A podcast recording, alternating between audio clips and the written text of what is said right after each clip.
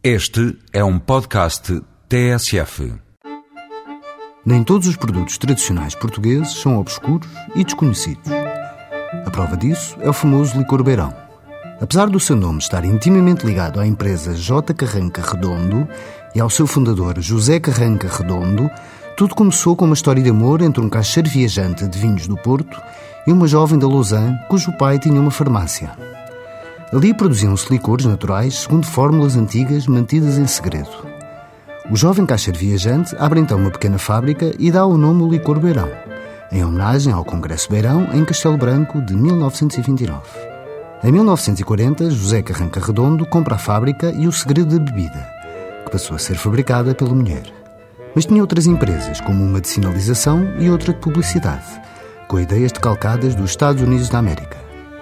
Famoso ficou o cartaz dos anos 50 com uma tabuleta em ripas de madeira com inscrição Licor Beirão, com um pássaro pousado e a Serra da Lausanne no fundo.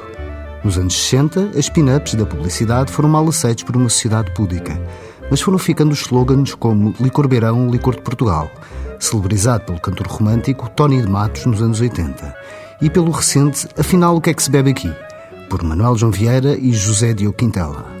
O licor de Portugal continua a ser produzido na Quinta do Meiral, na Serra de Lausanne.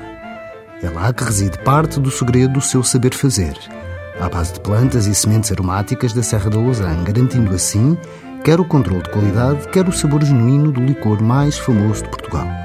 Outros ingredientes vêm do Brasil, Índia e Turquia, mas a fórmula mantém-se, mesmo depois de quase 70 anos de secretismo. Excelente como digestivo, o licor beirão é preparado com produtos naturais, com aroma, e feito a partir de uma dupla destilação. E como dizia o cartaz da Spin-Up, de calções curtinhos, é de bom gosto servi-lo, é de bom gosto bebê-lo. Até para a semana, com mais produtos e sabores tradicionais.